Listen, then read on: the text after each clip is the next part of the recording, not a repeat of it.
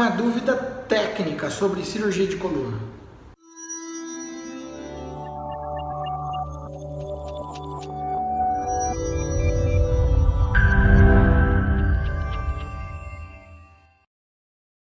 Pessoal, XMGT0W, esse é o, o nome da pessoa que me perguntou.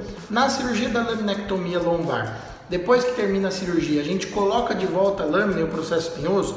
Não, isso é retirado e esse ossinho é utilizado para fazer enxerto. Por isso que na maioria das vezes, dependendo do caso, da técnica, quando a gente faz uma laminectomia ampla, a gente tira a parte posterior da vértebra, isso causa algum grau de instabilidade. Então é necessário associar muitas vezes a, a, a instrumentação com parafuso para a gente conseguir uma artrodese mais segura.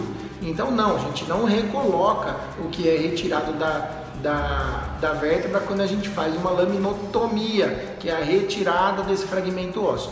Existe uma outra técnica, que é a laminoplastia, em que a gente faz uma abertura dessa lâmina. E essa lâmina é fechada depois e a anatomia da coluna retoma aí mais ou menos o que era normal antes da cirurgia.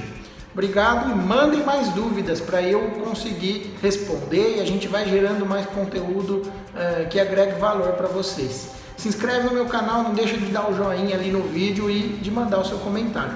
Até mais, obrigado!